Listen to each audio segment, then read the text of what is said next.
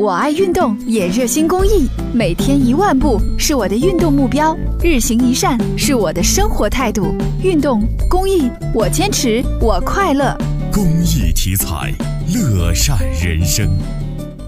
在金水东路与农业南路东北角，记者见到了这辆白色宝马轿车。和普通车辆不同，这辆车的四个车轮都改装过。而且每个轮毂上都装有五个亮红色子弹状的金属套筒，很是扎眼。记者粗略量了一下，突出轮胎外的部分有七八公分长。车主丁先生说，半个月前他在汽车改装店加装了这些套筒，没想到会存在安全隐患。其实就是想着好看，然后车轮毂安全一点，因为有些那个偷车了把你那个轮子给卸了嘛，也有一个防盗的作用嘛。从此经过的市民纷纷驻足，有人说这辆车是朋克式改造，但也有人质疑这样。的套筒跟子弹头一样尖锐，且超出车身外侧，行驶途中挂钩到行人，后果不堪设想。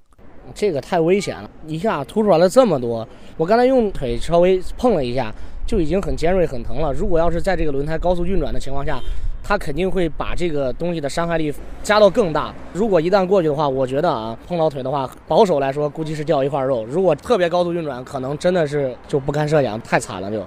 据交警六大队民警崔占利介绍，这辆车不但四个车轮被改装，后视镜、车辆前脸、升降装置等技术参数也有所改变。根据有关规定，丁某的行为属于涉嫌擅自改变机动车外形和已登记的有关技术数据。按照咱们交通法的相关规定，擅自改变汽车的技术参数，应该对司机啊进行五百元的处罚，并在民警。呃，现场监督下将车辆恢复到原来的水平。